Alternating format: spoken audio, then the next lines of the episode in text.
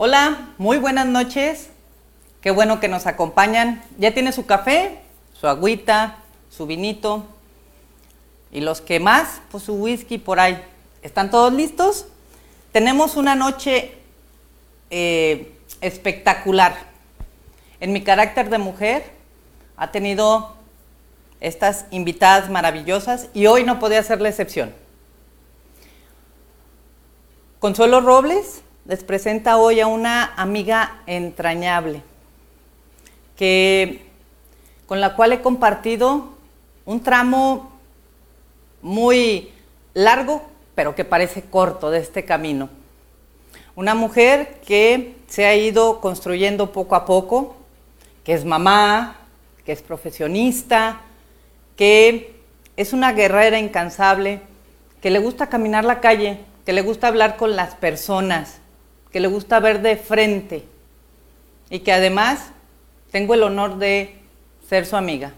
Esta noche con nosotros mi amiga Mirza Flores, actual diputada del Congreso. Muchísimas gracias por estar aquí. Gracias, Consuelo. Al contrario, gracias a ti Estoy súper emocionada, venía manejando y me venía imaginando cómo iba a ser esta noche, qué íbamos a platicar, qué me podrías preguntar, porque no solamente hace mucho que no nos veíamos, hace mucho que nos queremos. Hace mucho. Hemos caminado este, diferentes momentos en nuestra vida, tanto personal como familiar, porque lo que yo siempre digo es que las mujeres, aunque estamos en el ámbito profesional, nos relacionamos en la gran mayoría de las ocasiones de manera más entrañable.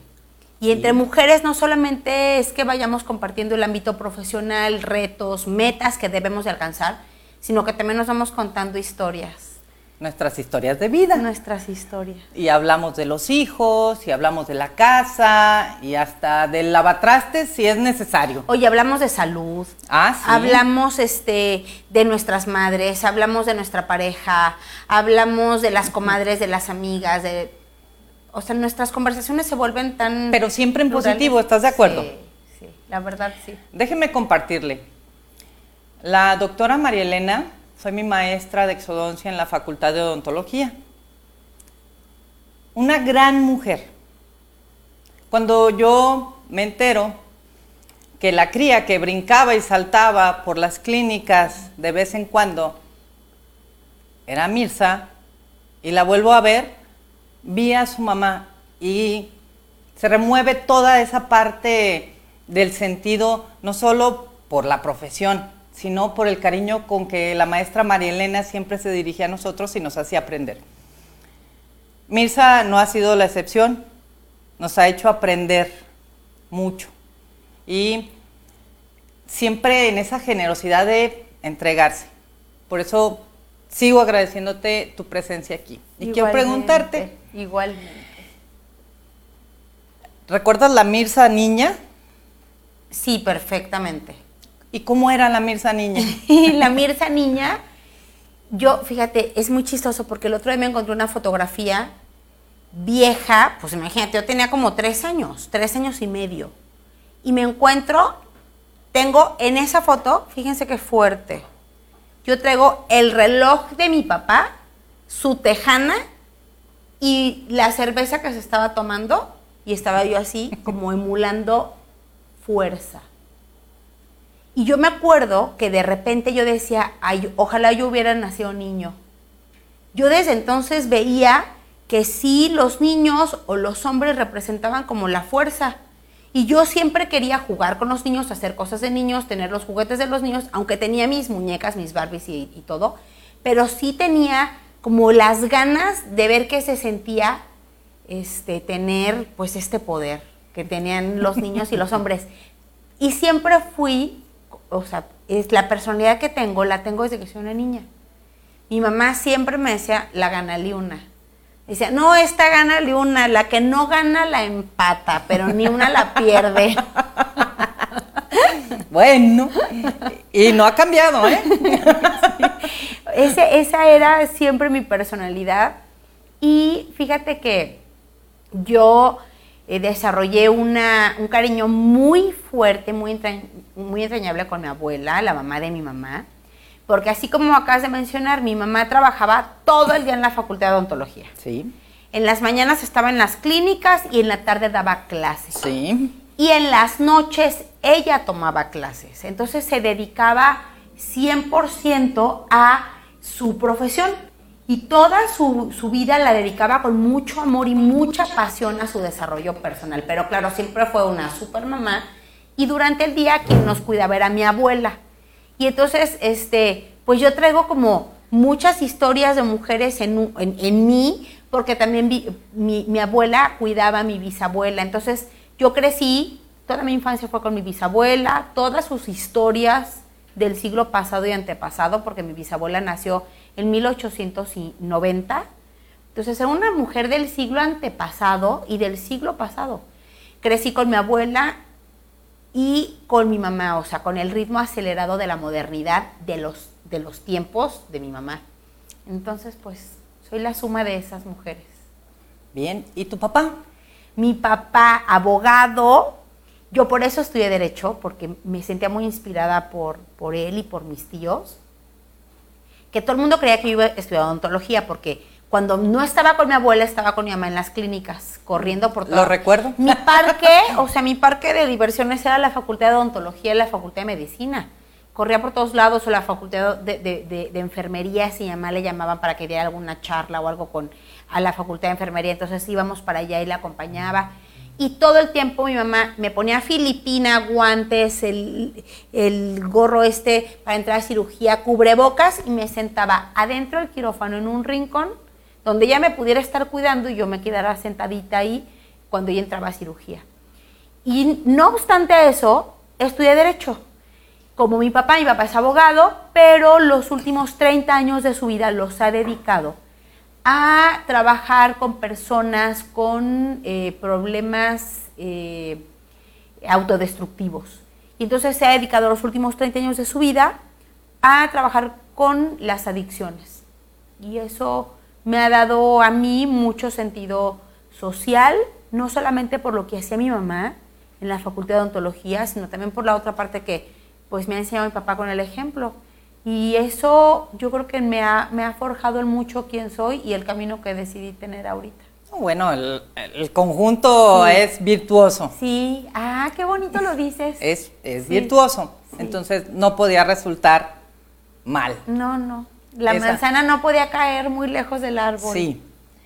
Mirza, mamá, ¿cuántos hijos tienes? Tengo una hija que tiene 22 años, estudia comunicación y medios digitales eh, en, el, bueno, en el TEC de Monterrey y eh, lo combina con otra carrera de diseño. Estudia dos carreras al mismo tiempo. La pandemia la puso en una situación de sentir que tenía tiempo libre y lo llenó estudiando más. Estoy muy orgullosa de ella. ¿Cómo no? Sí. Se llama Sofía. Sofía, saludos. Aquí estoy, todavía estoy. Aquí está tu tía Consuelo Aquí está tu tía Consuelo, ¿te acuerdas? ¿Cómo es Mirza, mamá? Soy súper chiquiona, soy muy apachona, en ratos este, medio alcahueta, pero cuando hay que poner disciplina, no titubeo. Es decir, mi hija debe tener su cuarto recogido, sus cosas limpias, su ropa, todo ordenado, y si no está ordenado, entro como este inspector eh, municipal y de salubridad a revisar que todo esté en orden y la regaño y también le exijo buenas calificaciones y le exijo que esté al pendiente de su tarea. Entonces, la verdad es que soy, vuelvo a, a repetirlo, soy la combinación de muchas mujeres, porque por un lado chiqueo a mi hija como mi abuela me chiqueaba, porque es como es mi referente de manifestar amor, pero la disciplina se la doy como mi mamá me enseñó a darla. Aunque bueno, mi mamá era, era mucho más rígida porque yo creo que también tiene que ver que éramos tres hijos. Entonces, pues tenía que traer a tres marcando el paso. Y yo con mi hija soy rígida, pero no, me falta, Medio. me falta, me falta, me Medio. falta como mi mamá, sí. eh, Mirza, quiero decirles, y esto es real, se levanta a las 5 de la mañana para hacer pancakes para los compañeros de la escuela porque Sofía acordó que su mamá los iba a hacer y se levantó y los hizo. Así es, ¿te acuerdas? Y a mí me acordaba de esa historia, pero así recordaba a mi Sofi paradita en el marco de la puerta, todo oscuro, así se para en su pijama y me dice, mami y yo, ¿qué pasó? Es que se me olvidó decirte que hoy quedé de llevar el desayuno para todos mis compañeros. Y yo, ¿qué? Y quedé que íbamos a llevar hotcakes porque te quedaban muy ricos. Me paré todavía viendo nublado Así ya sabes que apenas abrí un ojo y el otro y sacando todos los ingredientes del refrigerador, haciendo toda la masa, un hot cake, todos los sartenes en las cuatro hornillas de la estufa, todos prendidos al mismo tiempo. Y llegamos a tiempo impecables a que todos los niños desayunan hot cakes. Perfecta. Mirza, mujer. Fíjate que soy, eh, en el camino me hice feminista. Soy una mujer irremediablemente optimista y, dentro de mi optimismo sí creo que podemos ser factor de cambio en el lugar en el que estemos. Es, no importa en dónde estés, puedes en tu cuadrito poder eh, incidir a que las cosas sean mejor. Y, eso siempre lo llevo a mi vida de todos los días. Casi siempre estoy de buen humor, despierto de buenas, me hacen burla en mi casa porque yo desde que despierto abro los ojos y yo ya estoy de buena, ya estoy lista para empezar. Y este, eh, siempre me ha gustado hacer clan con las mujeres. Hago mucho clan con, con mis amigas, con mujeres conocidas o no conocidas. Y me gusta también, aunque yo no soy muy buena pareja, me gusta la vida en pareja. Y no soy muy buena pareja no porque sea mala, porque le dedico muchas horas de mi vida a mi trabajo profesional. Entonces, quien me acompaña en mi día a día, pues tiene sobradas dosis de paciencia conmigo, porque pues estoy segura que le gustaría que yo fuera poquito diferente. Pero pues esta es la que soy yo, ahora sí que esto es lo que le tocó. Y esa es mi parte como mujer, es decir, me gusta compartir mi vida con mujeres, me gusta eh, replicar lo que mi madre, mi abuela y mi bisabuela me enseñaron y me gusta saber que podemos, este, las mujeres, cambiar no solamente nuestro destino, el destino del mundo. ¿Convencidísima de eso? Estoy muy convencida de eso, aunque nos cueste tanto trabajo. Un saludo a la pareja de Mirza. Aquí estamos. Saludos, mi amor, aquí ando, Isaac. sí vino. sí llegó. Eh, Toda esta parte, todo este conjunto de aprendizajes de vida, de este camino de mujeres, de la influencia de tu papá, el ejemplo de papá, de mamá, ¿a dónde llevaron a Mirza Flores? Fíjate que me llevaron a darme cuenta que lo que no hiciera yo por mí nadie iba a venir a hacerlo. Entonces soy una mujer que siempre tengo metas adelante y me levanto todos los días, ahora sí que como vulgarmente se dice, me levanto todos los días a chingarle. No soy una mujer que me rindo fácilmente. Me queda claro. No soy, de verdad, este, no soy una mujer que, este, que las cosas me tumben tampoco fácilmente. Y me llevaron a, eh, sobre todo, cuestionarme siempre el orden de las cosas siempre creí que las cosas no tenían que ser así como nos las habían dicho que tenían que ser. Y en el cuestionarme el orden de las cosas, me llevó a que un día, ya entrado los años, y gracias a que Isaac también me impulsó, me puse de frente el reto de estudiar una maestría a mis 36 años. Y me, me armé de mucho valor y de mucha disciplina y mucho orden. Y me fui a Barcelona a estudiar en la Universidad de Barcelona estudios de las mujeres, género y ciudadanía. Y cuando yo creía que era feminista, que estaba interesada y comprometida de manera genuina con la defensa de las mujeres, cuando llegué y me di cuenta que era un universo enorme que yo me tenía que comprometer y estudiar, me di cuenta que era yo un borrego rasurado, una feminista con ganas de ser feminista, pero que no lo era.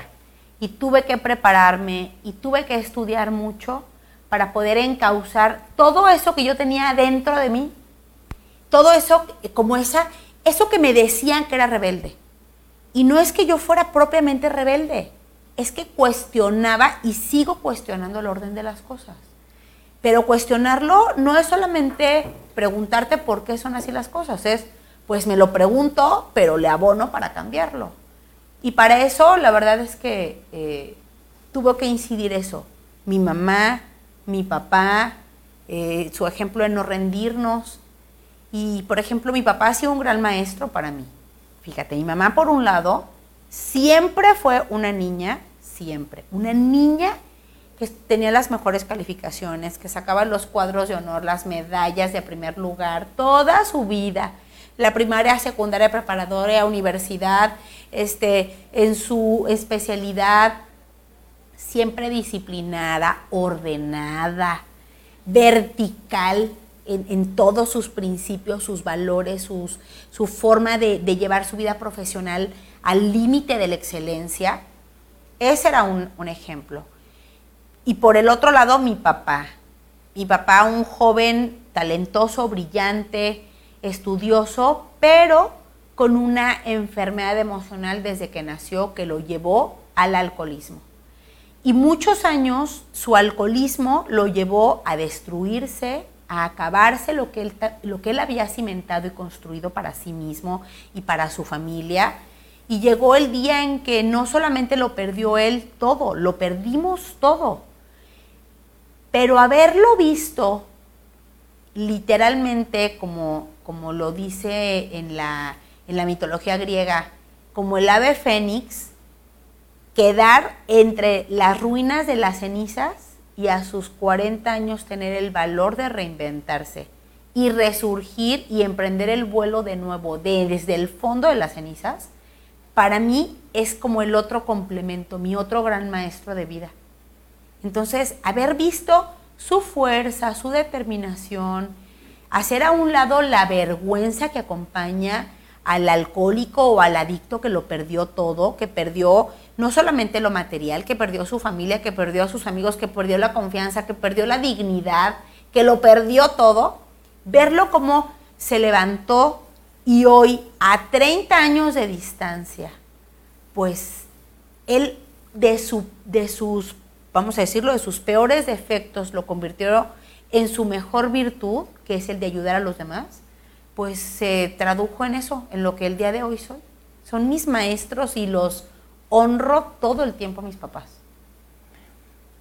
Déjeme decirle que también tengo el gusto de conocer al papá de Mirza y es un hombre positivo, divertido, que usted lo ve caminar y es irradia, ¿no? Su buena energía, la buena onda, pero...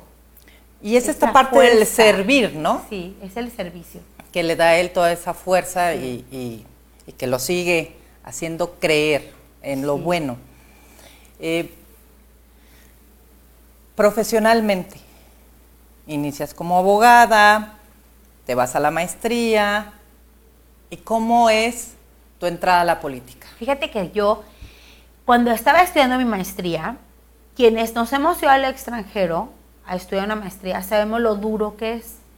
Primero porque pues tienes que administrarte con lo poquito que te llevas, tienes que administrar este, tus recursos de tu beca, tienes que administrar tus cariños porque todos tus afectos se quedaron lejos, porque tus apuestas de quedarte a la maestría, sobre todo cuando vienen los momentos difíciles, siempre te estás preguntando, siempre te lo preguntas, ¿no será que me habré equivocado? Eh, estudiar aquí me va a llevar a algún lugar bueno, eh, me van a dar trabajo cuando regrese. La verdad es algo que te estás cuestionando todo el tiempo. Hay momentos muy difíciles, no puedo decir que de depresión, pero sí de mucha introspección porque estás muchos periodos de tiempo en solitud. No en soledad, pero sí en solitud porque tienes yo en mi caso tenía muchas horas que dedicarle a estudiar, a escribir. Entonces estás mucho tiempo sola con tus pensamientos. Y la parte amable era que cuando yo despertaba, digamos que lo que me cargaba de energía, me lo autoimpuse, era leer las noticias de México. Entonces yo despertaba, ocho horas antes en Europa y prendía, prendía en, la, en, la computadora las noticias. Leía el Universal, este, en aquel momento me parecía que era siglo XXI, etcétera. Una, una serie de medios, tanto locales de Jalisco como, como nacionales. Y me inspiraba mucho ver que Enrique Alfaro, que en ese momento era alcalde de Tlajumulco, estaba haciendo cosas extraordinarias con todo un equipo de gente en el que tú, por cierto, formabas parte. Ahí estaba. Y eh, bueno, Clemente Castañeda, Juan Carlos Cornel, Hugo Luna, Ismael del Toro, muchas personas a quien yo conocía de muchos años atrás y me daban una inspiración, Consuelo. Era como decir, mis amigos están logrando transformar la forma de hacer política y transformar la realidad de la gente en las colonias. Quiere decir que lo que estoy estudiando sí le sirve a la gente y sí puedo llegar y tocar puertas o ventanas si es preciso, coladeras, por ahí me voy a colar para lograr eh, concretar mi proyecto no solamente profesional, sino también de vida. Entonces, cuando yo regresé, busqué a todos mis amigos, les pedí una oportunidad y tengo que decirlo, creo que nadie me creía. Yo creo que me veían así como su amiga, la, ah, la que era bien guapa en la prepa, la que tenía mucho pegue, pero ay, pero como pues, servirá para nuestro proyecto súper espectacular que tenemos de hombres fuertes, talentosos, y, y, sí los veía dudar. La verdad es que me costó mucho trabajo ganarme la credibilidad y la confianza de ellos, porque ellos ya tenían muchos años recorriendo la vida pública. Y en 2015, bueno, yo llego a, a Movimiento Ciudadano y desde ahí literal me inventé mi agenda tú te debes de acordar. Andaba por todo el estado, por toda la ciudad, platicándole a la gente qué teníamos que hacer para transformar entre las mujeres y los hombres la forma de hacer política y por qué las mujeres tenemos que estar en la política. Y eso, me, digamos que me alcanzó o me dio para tomar no solamente experiencia, sino que la gente en el proyecto me reconociera como una mujer de trabajo.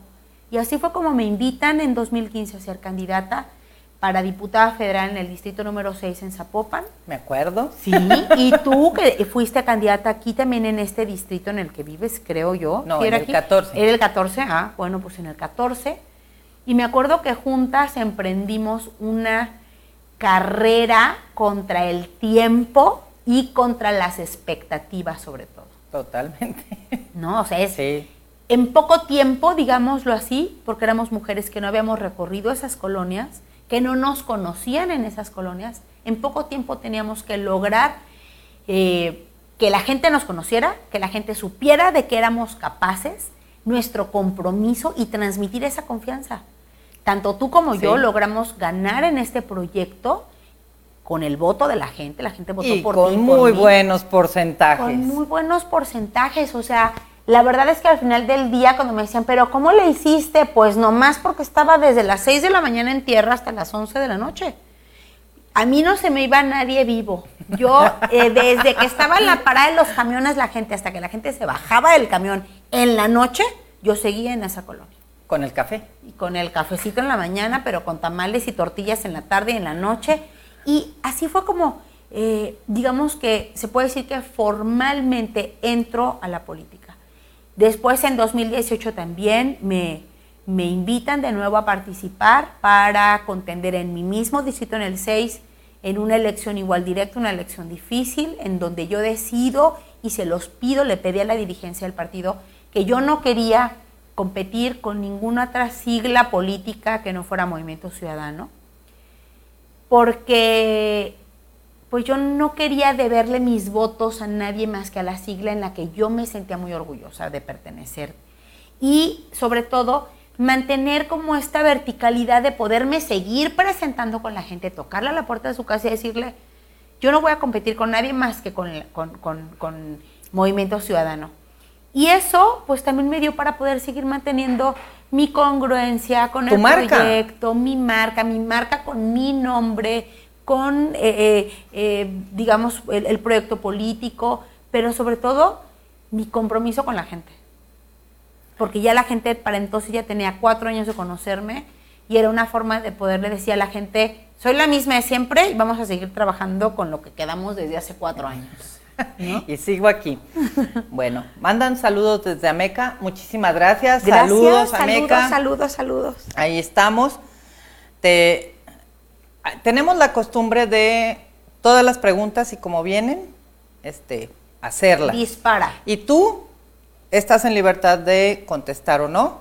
Aquí, esta es una charla de amigas. Claro. De, de neta, es real. Y a ustedes empiecen a hacer sus preguntas, porque si cinco para las nueve no las hacen, no las va a alcanzar a contestar. Empiecen a disparar. Disparen. Disparen. ¿Cuáles son sus aspiraciones políticas? Por lo pronto, seguir incidiendo. Eh, eh, me me, eh, invitaron a registrarme y tengo mi preregistro como soy yo, ¿no, verdad? Por ahí hay un teléfono timbrando. Para que vea usted Este- lo orgánico que es esto, ¿eh? claro. Y dije, aparte es que ese es mi timbre, y dije, no, no pude haber dejado el teléfono con sonido. Este, fíjate que me invitaron del, de- del partido a preregistrarme y ahorita soy precandidata dentro de la lista de la circunscripción número uno, que es a la que pertenece Jalisco, como diputada federal plurinominal, lo cual pues para mí representa un enorme compromiso porque significa que el partido confía en que yo debo de estar dentro de esta legislatura y debo de estar porque hay mucho trabajo por hacer por los jaliscienses y entonces pues ahí estaré en donde me estén invitando, porque al final del día eso es lo que me gusta, que pertenezco a un proyecto político en donde mujeres y hombres tenemos cabida para desarrollarnos y ahorita por lo pronto, hasta hoy, ahí voy con mi preregistro, ya cuando tenga el registro oficial ya seguimos Aquí vamos a dar el anuncio, va a ver. Ajá. Aquí lo vamos a anunciar. Eh, ¿Cómo conjugar género e igualdad entre las personas? es transmitirle a la gente que debemos de transformar nuestra forma de vivir el mundo. Que cuando de repente me dicen, pero ya las mujeres ya tienen todo, ya las mujeres ya son iguales que los hombres, ya que más pelean. Yo siempre pongo ejemplos muy orgánicos, ¿no? Eh, lo que las mujeres en nuestra lucha peleamos es peleamos porque desaparezcan las desigualdades, porque desaparezca la discriminación, porque desaparezca la exclusión y porque entonces sí demos paso a la igualdad. Entonces me dicen, pero ya somos iguales, no es cierto.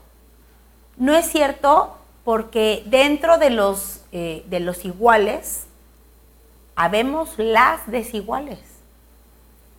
Y las desiguales es como cuando tienes un círculo y adentro de ese círculo están los que son iguales y afuera del círculo los que somos desiguales a los que están aquí adentro. Y les tengo una noticia, también hay hombres desiguales. Hay hombres que están fuera de este círculo de pertenencia. Y entonces lo que las mujeres peleamos es pues que se amplíe cada vez más este, este universo de iguales o de ser tratados como iguales, en donde también deben de estar los hombres incluidos. Y eh, ¿cómo lo combinas? Pues así, demostrándole a la gente que necesitamos tener condiciones mucho más justas, ciudades más seguras, ciudades más incluyentes. Y cuando digo incluyentes es hasta el transporte público, que es, ha sido espantoso el transporte público. Las unidades de los autobuses son, son inmundas, inmundas. Óigalo usted, señora, señor. Quienes diseñaron el transporte público eran hombres blancos, ricos, que jamás en su vida se han subido al transporte público. Porque si se subían al transporte público, que es lo que lo diseñaron, no lo hubieran hecho tan incómodo como es. Sí, claro. Mirza Flores se ha subido al transporte público. Pues sí, a ver, y desde chamaca andaba yo en los camiones para llegar a la universidad, a trabajar, a mi casa. Y, y a ver, vamos a hacer la de WhatsApp. ¿Cómo le haces para subirte al camión? Pues te cuelgas, porque a veces. O sea, y levantas la pata por acá y te agarras el tubo y te jalas para subirte. Ahora súmale si estuvieras embarazada. No, pues Y si- empújame. ah, y si traes tacones. No, y bueno. si traes al chiquillo para llevarlo a la guardería, y al niño de tres años para llevarlo al kinder, y la pañalera, y la carriola, y en la bolsa con el súper. O sea, estamos, está- las ciudades estuvieron hechas y diseñadas desde oficinas, con escritorios, con aire acondicionado, en donde no conocían la realidad de la gente común en la calle. Entonces, así es como lo tenemos que hablar, con ejemplos claros de los iguales y los desiguales.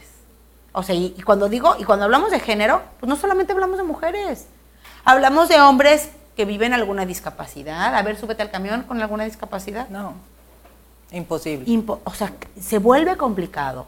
Eh, hombres de la tercera edad, súbete al transporte público. A ver, cuando hablamos de género, hablamos de las interseccionalidades de toda la variedad de la humanidad y en donde todas y todos tenemos que caber. Y a veces pensamos que nomás estamos las mujeres hablando de mujeres.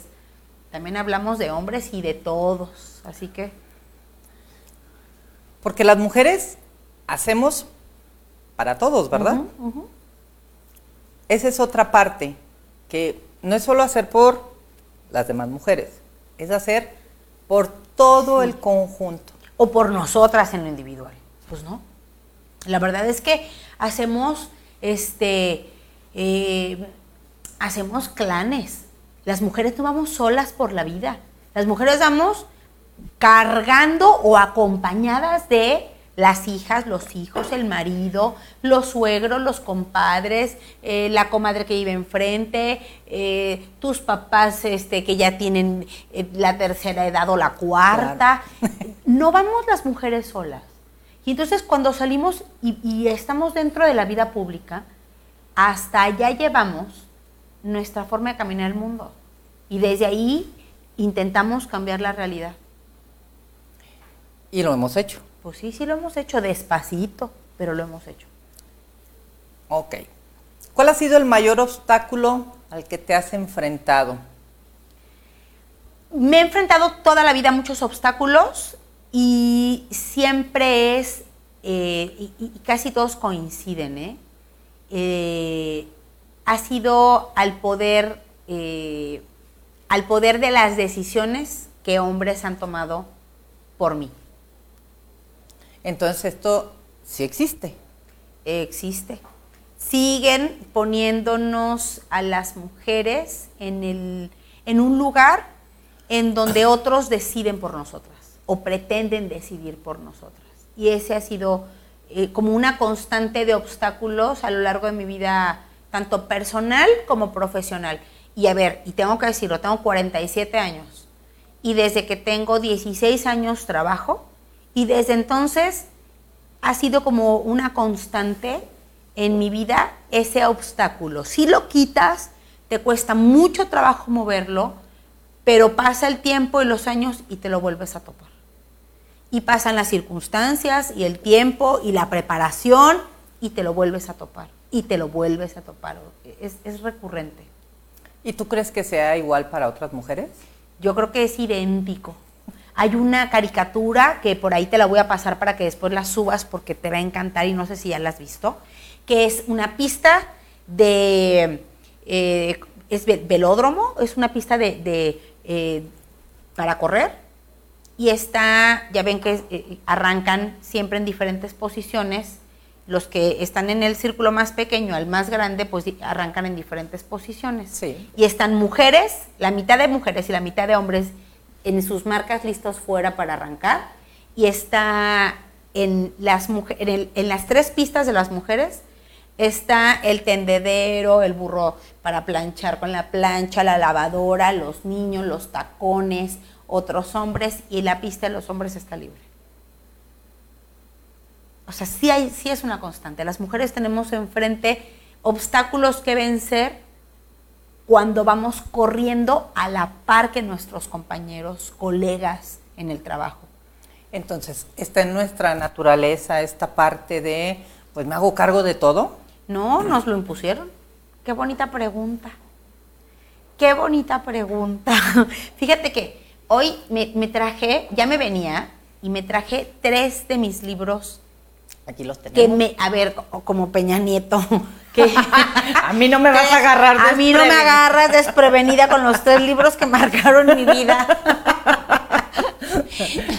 Fíjate que estos tres libros marcaron mi inicio al pensamiento feminista y de la teoría de género y los traje a presumir. Porque, a ver, ¿y por qué los traje? Para que la gente vea que a la hora que tenemos que estudiar las mujeres género, no es un tema menor. Estos son tres de los como mil libros que leí en la maestría, literal, sin exagerar. Uno se llama La mística de la feminidad de Betty Friedan, que se los recomiendo ampliamente. El otro se llama El segundo sexo de Simone de Beauvoir. Y el otro se llama Política sexual de Kate Millett estas tres mujeres en diferentes momentos, en, en diferentes momentos entre los 60 y los 70 escribieron la realidad de las mujeres. Y cuando yo digo esto no es porque ya a mí se me haya ocurrido, ay, es que esta Mirza de todo se queja. Claro, pues Mirce y Consuelo ya se juntaron y están hablando pésimo de los hombres porque los odian, de seguro. No, los amamos, ¿eh? Por supuesto, a ver, claro. Oye, voy a contestar como hombre cuando les preguntas a los hombres, oiga, pero que usted está en contra de las mujeres. No, claro que no, tengo mamá, esposa, hijas. ¿Cómo voy a estar en contra de las mujeres? Siempre te contestan esa misma burrera. No, te voy a contestar lo mismo. ¿Cómo voy a odiar a los hombres? Tuve un montón de novios. ¿Cómo los voy a odiar? ¿No? Pero la desigualdad existe. Pero la desigualdad existe. A ver, ojo. Cuando tú me dices esta pregunta tan poderosa y valiosa que dices, entonces, ¿eso es lo que nos toca a las mujeres? Pues no, no nos toca. Nos lo impusieron. Y es una imposición que, que, me trae a lo que yo te decía, que como yo siempre me cuestiono el orden de las cosas. Son imposiciones en donde se fueron ordenando, digamos, la vida para que, eh, a ver, antes había sociedades mucho más igualitarias, ¿eh? Pareciera que venimos de épocas este, desiguales, pero no. Más bien el orden de las cosas tornó a sociedades desiguales ¿Por qué? Porque se inventó la propiedad privada, porque se inventó este, literalmente la industrialización de los servicios, productos y servicios en la revolución industrial en Inglaterra, Alemania, Francia, que cambian la dinámica del mundo. Y esta dinámica del mundo cambia porque antes había sociedades mucho más igualitarias, sobre todo en el tema de la producción. Entonces, como nos, todos nos debemos acordar, si nos remitimos a nuestros libros de historia, se acuerdan que antes había talleres. Y en estos talleres se agrupaban por familias y las familias en conjunto trabajaban dentro de los talleres. Y en estos talleres, porque aparte la forma de eh, llevar la vida era diferente, antes los niños no iban a las escuelas, no había el kinder, primaria, secundaria, a ver, estamos hablando del siglo XVI, XVII, siglo XIV, siglo XV, no había estos ritmos de la vida, la gente no iba a la universidad. Entonces, eran otras formas de convivencia, y en estas formas de convivencia, pues los talleres, había talleres que eran panaderos y panaderas, pero entonces la mujer, la abuelita, el niño, la niña, todos trabajaban con una misión dentro de este engranaje de ese taller.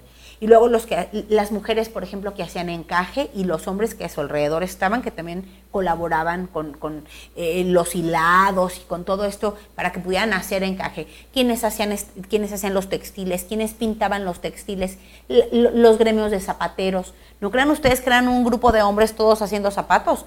Participaba la esposa, la abuelita, la mamá.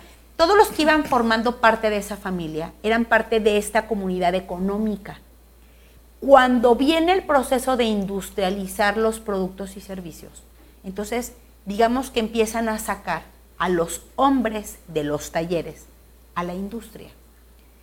Y cuando empiezan a sacar a los hombres a la industria, empiezan a tener mucha precariedad, porque solamente había un sueldo en la casa para traer.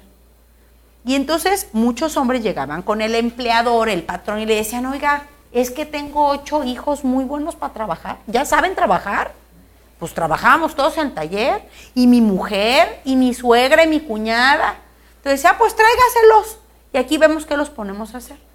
Y claro, trabajaban los niños, las mujeres de todas las edades, pero trabajaban, como dicen en Europa, en negro. Esto es, no tenían, eh, no estaban, digamos, legalmente contratados. Entonces iban y les pagaban una tercera parte, una quinta parte, una octava parte del sueldo del padre de familia. Y lo que les pagaban al resto de la familia era el salario complementario. Entonces, la vida no era como la conocemos. Eso arrastra para que con el paso de los años este sueldo complementario se convirtiera en lo que hoy sabemos que es el salario desigual. Porque las mujeres por el mismo trabajo y por las mismas horas de trabajo pueden llegar a ganar en Jalisco hasta 17% menos que un hombre que hace exactamente lo mismo. Efectivamente. Y ahorita estamos en el 17% menos, pero antes era menos del 50% por mismo trabajo, mismas horas de trabajo o más, por mucho menor sueldo. ¿Por qué? Porque en la cabeza, en el ideario colectivo estaba que era el sueldo complementario. ¿Para qué quiere ganar más si es el complemento del sueldo de su marido? Como dando por un hecho que tienes marido y que gana más que tú y que entonces lo que tú traes a la casa pues es casi que como para los chicles. Como el extra, ¿no? Como ese extrita, ¿verdad? Que no es tan necesario. ¿Por qué hablo de la historia? Porque la historia nos ha marcado costumbres que el día de hoy, con mucho trabajo, estamos tratando de quitar, de erradicar las desigualdades de erradicar la discriminación que le hemos normalizado, eh, el lugar que nos pusieron a las mujeres a vivir, cómo nos encargaron a las mujeres, se nos asignó el cuidar la casa, porque el hombre se salió a trabajar, porque se industrializaron las, las sociedades. Pero antes todos trabajaban en la casa, antes todos trabajaban en la siembra, antes todos trabajaban en, en, lo que se dedicaba a la familia completa. Entre todos cuidaban a los chiquillos. No era una tarea exclusiva de mujeres. También los hombres participaban del cuidado de las hijas y de los hijos, de los sobrinos. Los hijos y las hijas eran de toda la comunidad. Cambia la forma de vida y entonces es a la mujer a la que le asignan solamente esas labores. Entonces es la mujer la que se va a quedar en la casa porque entonces le toca el cuidado de las hijas y los hijos, le toca el cuidado de la casa, le toca ah, el cuidado de los viejos, le toca el cuidado de las personas con alguna enfermedad o alguna discapacidad. Y como es por amor, porque amamos a quienes nos rodean, pues es gratuito, ¿no? Pero si tú contratas a alguien para que venga y haga esa labor, entonces es un trabajo. Y cuando las mujeres en los 60 y en los 70 empiezan a escribir y empiezan a describir el lugar que teníamos en el mundo. Empieza a, como una olla express, a calentarse estos ánimos sociales, lo que deviene en el feminismo de la segunda ola, que es este de los 60s y los 70s. Este feminismo que cambia diametralmente esta forma de las mujeres de vivir en comunidad, eh, de vivir en sociedades conservadoras, vamos a decirlo así, a las mujeres que empiezan a ponerse pantalones, que empiezan a ponerse mezclilla, porque la mezclilla estaba dedicada solamente para los obreros. Entonces las mujeres empiezan a ponerse pantalones de mezclilla porque empiezan a eh, hacer un, un statement, un statement, dicen los gringos, un posicionamiento político silencioso, decir, también somos obreras, también nos ponemos pantalones, y, no solamente eso, nos vemos fabulosas en los pantalones. Y empiezan a poner moda. Y las mujeres empiezan a poner bikini, minifalda, tomar anticonceptivos, empiezan a, ir a la universidad. Empiezan algunas a tener eh, un trabajo que tiene que ver con lo que han estudiado. Y estas mujeres llegan y cambian radicalmente la forma de vivir de las mujeres, de los, de los 60 hacia atrás, de los 60 al día de hoy. Han pasado 60 años. Parece que ha sido rápido el cambio, pero en 60 años las mujeres hemos empujado el mundo para que nosotras también entremos. Verdadera revolución. Y medio silenciosa, además. Sí. ¿Sí? Lento. Sí, muy despacito. Como la humedad nos hemos ido metiendo. Sí, porque si no te dan un manazo. Y te lo siguen dando te lo siguen dando. ¿Por qué? Porque cuando cuestionas el orden de las cosas, a nadie le gusta perder su lugar de poder. Y cuando cuestionamos el orden de las cosas es porque tú estás del lado en el que no tienes poder, en el lado desigual de las relaciones. Entonces, pues eso es lo que cuesta mucho trabajo, que quienes ostentan el poder lo suelten o lo compartan, que es mejor. Nadie lo quiere compartir, lo quieren para sí. Y por ejemplo ahí Kate Millett escribe su obra Política Sexual, en donde dice, y en donde cuestiona, porque dice, creemos que la política es para todas y para todos, y no es cierto, la política es sexual, porque los hombres la hacen y las mujeres lo obedecen. Y hace toda una disertación, o sea, miren todo lo que esa mujer escribió, donde hace toda una crítica del orden político a nivel mundial y de cómo ese orden político le ha dado orden a las cosas. Y por eso esta mujer imprime en, el, en, el, en la historia del feminismo, en letras de oro, una frase que se llama, lo político es, es lo personal. ¿Por qué? Porque antes se creía que la política era solamente para, para la vida pública. Y entonces, para la vida pública, la política tenía que ordenar la sociedad. Y las mujeres empiezan a levantar la voz y decir, no, no, no, no, no. Queremos que la política también se meta a nuestra vida privada y que nos den, nos dé permiso la política de que las mujeres también vayamos a las universidades, tengamos sueldos dignos, tengamos empleos bien pagados, estemos en la política, eh, los partidos políticos nos inviten a participar, seamos electas, entonces, por eso cuando ella habla de la política sexual, habla de la diferenciación de cómo se ha venido haciendo la política por hombres y cómo sería si fuera hecha por mujeres. Que sería radicalmente distinta. Pues totalmente distinta, amiga. totalmente distinta. Totalmente distinta. Y con una visión de conjunto. Sí. De es para todos. Es para todas y para todos. Sí, porque somos más compartidas. ¿Estás de acuerdo? porque hemos vivido en los zapatos en los de las desiguales. Entonces sabemos qué hacer. Sabemos o podemos sentir de primera mano en donde, en donde hay necesidades. Sí, es, parte de, lo que... ¿Qué opina de la nueva normativa electoral para fomentar la participación de las mujeres a través de bloques? pues sí, es que aparte esa es la pregunta de cajón a donde vayamos. Mm, los medios eh, nos cuestionan a las legisladoras eh, de, oye, pero ¿por qué no lo dejaron en la ley? ¿Por qué no dejaron escrito dónde las mujeres tenían que participar? Pero es que ¿por qué tenemos que describir la participación de las mujeres? ¿No es libre? Que no es libre o que no es democrática al interior de los partidos. A ver, eh, ¿qué opinamos las mujeres que estamos dando frente a, una batalla por la participación política de las mujeres, porque seamos más quienes estamos participando. ¿Qué opinamos? Pues que una vez más quedaron, mm, nos quedaron a deber.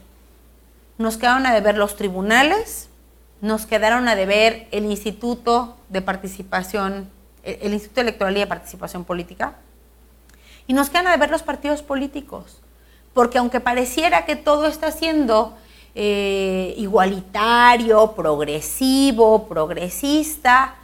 Pues no es cierto, tenemos que volver de nueva cuenta en tiempo electoral las mujeres a demandar nuestros derechos. No tendríamos que demandar si no hiciéramos la ley y luego nos hacen la trampa.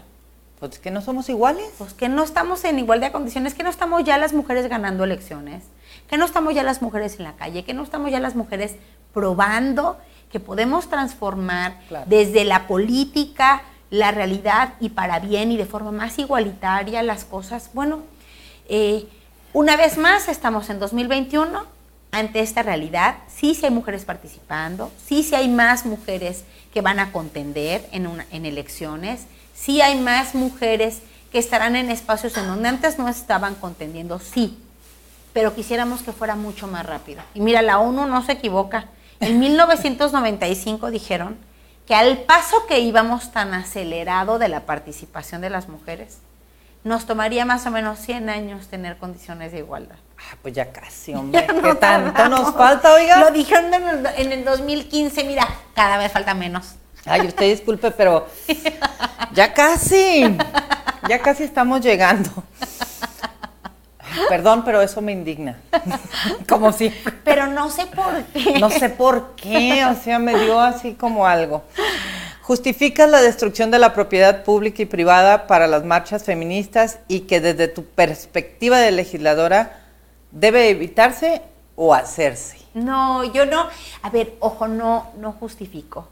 Yo honro a las mujeres que de manera valiente se levantan a dar la pelea por las que vendrán y por las que estamos el día de hoy aquí. Las honro tremendamente porque hoy eh, grafitean monumentos, rompen cristales, grafitean canteras, porque de otra forma no nos han escuchado. De otra forma hemos sido invisibles. Cuando me dicen, Mirza, ¿justificas la destrucción? No, no justifico la destrucción. Lo que me parece inadmisible es la invisibilidad en la que hemos permanecido las necesidades de las mujeres. Cuando tú ves a madres llegar a las agencias del Ministerio Público con la policía a decir que su hija no regresó a casa y que ves a los hombres sentados detrás de un escritorio con aquella paz que dicen, se debe haber ido con el novio. Seguramente no tarda en llegar.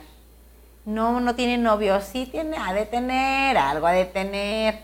¿Y por qué salió? ¿Bebió? ¿Cómo iba vestida su hija? ¿Dónde estaba esa madre cuando su hija se estaba yendo con el novio?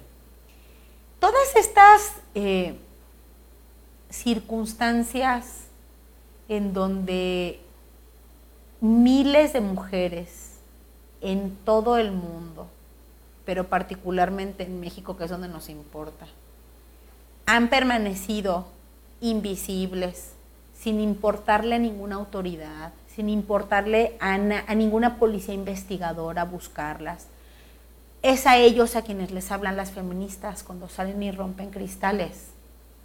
No le hablan a la gente común, le hablan a los asesinos de las mujeres, que las asesinan porque creen que tienen el derecho de acabar con sus vidas. Esos cristales o esas paredes que grafitean o esos monumentos que grafitean son dirigidos no a la persona que está en su casa tomándose su café o su whisky acompañándonos en este video les están hablando a aquellos políticos que no han escuchado, que las mujeres las siguen asesinando, las siguen desapareciendo, las siguen violentando, las siguen discriminando, las siguen eh, eh, corriendo de sus trabajos cuando quedan embarazadas, las siguen eh, discriminando porque eres indígena, pobre, lesbiana, tienes alguna discapacidad para ascender a un espacio de toma de decisiones es a esas personas a quienes les hablamos, a quienes no nos ven. Entonces, honro aquellas mujeres que de manera valiente, desde los 60 y los 70, se quitaban el brasier en plazas públicas para ver si sean escuchadas. No porque se quisieran quitar el brasier por el único hecho de quitárselo, era para ver si así nos escuchaban. Qué difícil. Desde la postura en la que te encuentras como política, ¿Qué propondrías para que esta situación de desigualdad vaya de, dice de más a menos, yo creo que de menos a más? Bueno, de más de que hay mucha discriminación y desigualdad a que haya menos. Mm, yo creo que debemos eh, de, de ser más las mujeres y los hombres quienes tengamos la plena conciencia de la realidad. Vivir en conciencia del día a día, de las estadísticas, de los números, para que entonces sí te des cuenta del problema y estés dispuesta a hacer lo que se tenga que hacer para transformar esa realidad. Eso necesitamos, necesitamos no solamente que las mujeres estemos en la política, ya estamos. Que lo que digamos en política se ha apoyado por se ha apoyado por nuestros colegas, nuestros compañeros hombres. Eso necesitamos, que hombres y mujeres juntos con mucho compromiso y mucha conciencia de, del hoy, transformamos nuestra realidad, transformamos el hoy y transformamos el mañana. ¿Por qué crees que hay tanta desigualdad en las candidaturas? Es decir, ¿por qué no hay mujeres capaces esto me está ofendiendo, como usted en puestos importantes donde se necesita su capacidad y determinación? Por muchas razones. A ver, son muchas. En mi caso, a ver, yo, por ejemplo, en temas personales, yo soy diputada local, soy la presidenta de la Comisión de eh, Vigilancia y Sistema Anticorrupción del Congreso del Estado, que es una de las comisiones más importantes del Congreso. Soy secretaria general de, mi partido. A ver, estamos trabajando las mujeres para llegar a los espacios de toma de decisiones. Yo no podría eh, ser eh, malagradecida conmigo misma con mis propios pasos. Pero queremos más.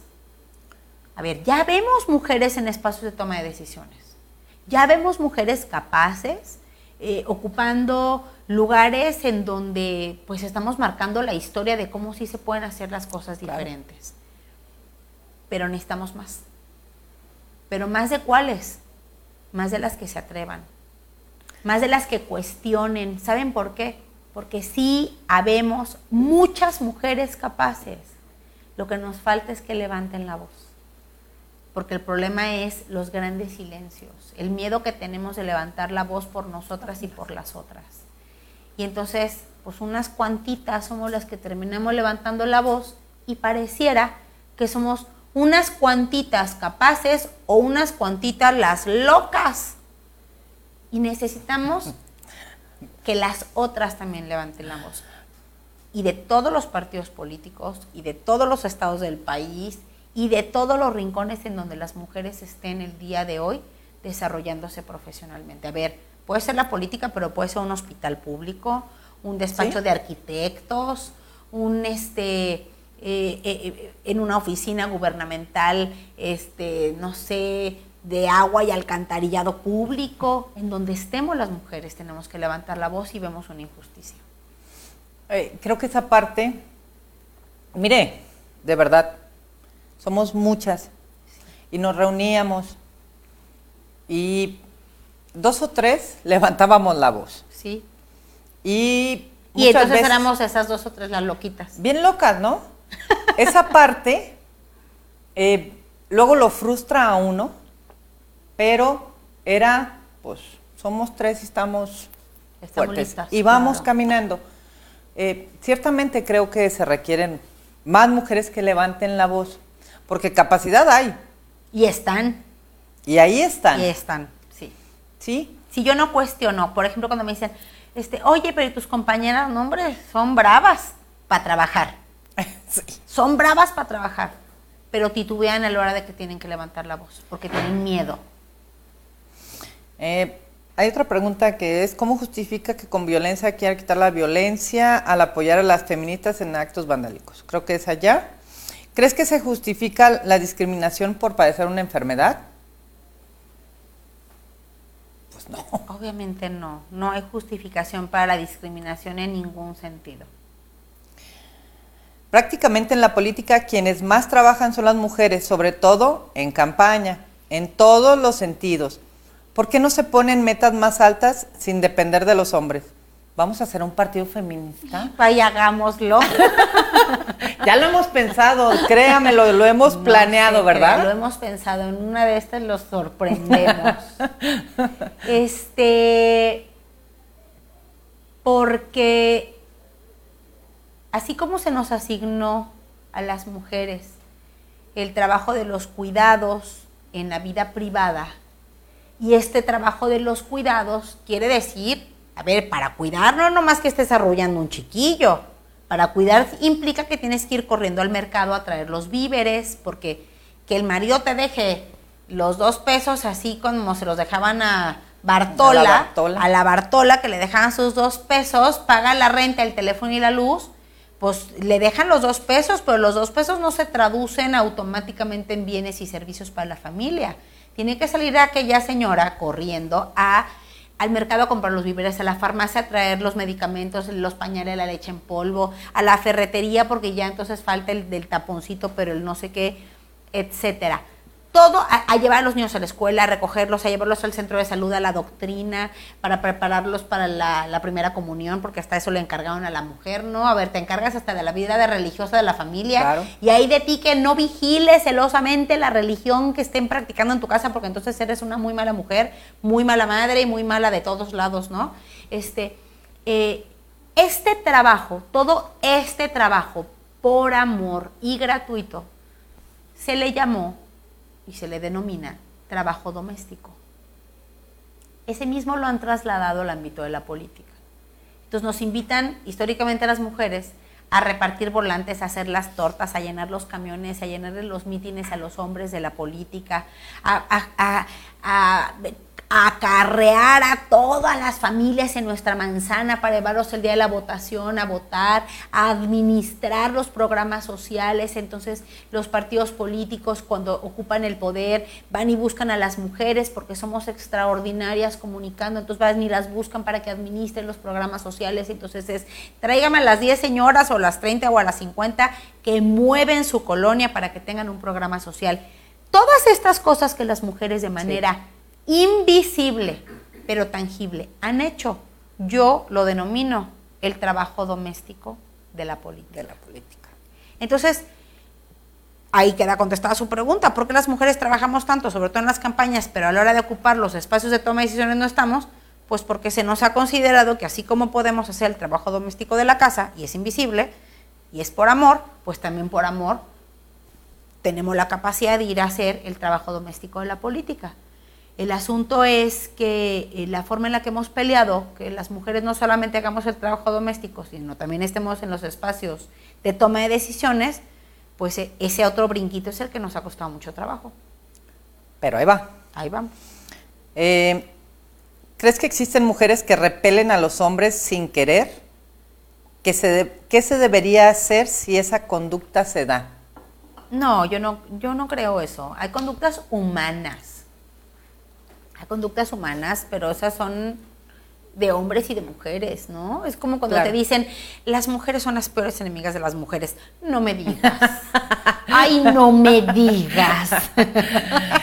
Ajá. Las mujeres son súper chismosas. No me digas que no malas mujeres. ¿Qué calle Hola, Este, híjole, las mujeres juntas ni difuntas nos han colgado a las mujeres de una cantidad de defectos exclusivos de mujeres, porque es una manera de enemistarnos, de separarnos entre nosotras, de poder argumentar de por qué las mujeres no debemos de ser amigas de otras mujeres. Y porque es peligrosísimo que nos juntemos nosotras las mujeres, porque luego si nos juntamos entre mujeres, odiamos a los hombres. Entonces nosotras, brujas escaldrufas, alrededor de un caso, damos vueltas alrededor del caso y vamos echando pelos de burro y pelos de gato y dientes de perro y... Y hacemos nuestro aquelarre, ¿no? Hacemos un aquelarre y un, y un este... Y, un caldo de cultivo que estamos dispuestos a hacer envenenar a todos aquellos hombres a los que odiamos. No es cierto. No. Así como hay mujeres chismosas, yo te conozco a un puño de hombres chismosos también. Así como conozco a mujeres que han estado dispuestas a levantar la voz y dar la pelea para acabar con las injusticias que algunos hombres cometen con mujeres, pues también así conozco hombres que a, que a cachetada limpia van y callan a sus mujeres dentro de su casa para que no repelen y para que no se anden eh, poniendo bravuconas y no se pongan el escote con el que se iban a atrever a salir al bautizo o los tacones o el vestido entallado. Entonces cuando me dicen que las mujeres repelen a los hombres, no hombre, los quiero invitar a más de tres casas que conozco en donde la forma de repeler los hombres a las mujeres es tremenda y son hombres que viven adentro de su casa y hombres en los que esas mujeres confían y, aman o amaron y no tienen a dónde salir corriendo. Entonces, no, no, no, nada de, que las mujeres repelemos a nadie, repelemos las injusticias. Así somos. Eh, tenemos algunas preguntas todavía, se las vamos a pasar a Mirza.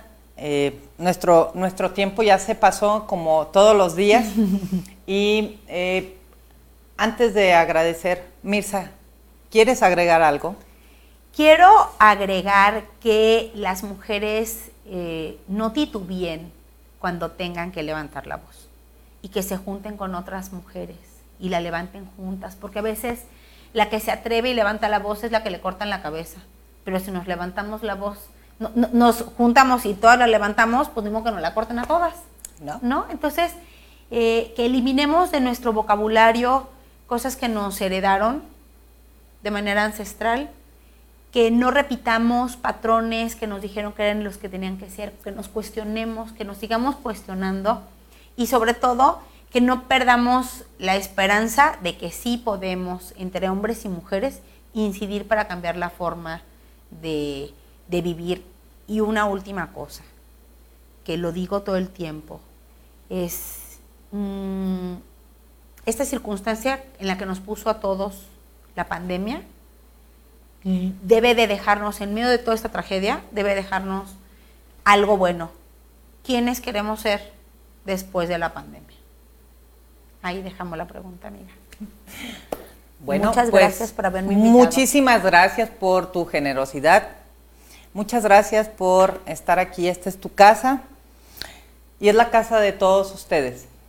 Les recuerdo que estamos en pandemia, que usen su cubrebocas, que usen constantemente, que laven sus manos, que guarden una sana distancia y sobre todo que cuiden a sus familias. Les agradezco mucho en mi carácter de mujer. Soy Consuelo Robles. Los espero la próxima semana con otra mujer extraordinaria como Mirza el día de hoy y que de igual manera es generosa al compartirnos. Muchas gracias, buenas noches y esté pendiente el próximo lunes a las 8 de la noche en mi carácter de mujer. Gracias.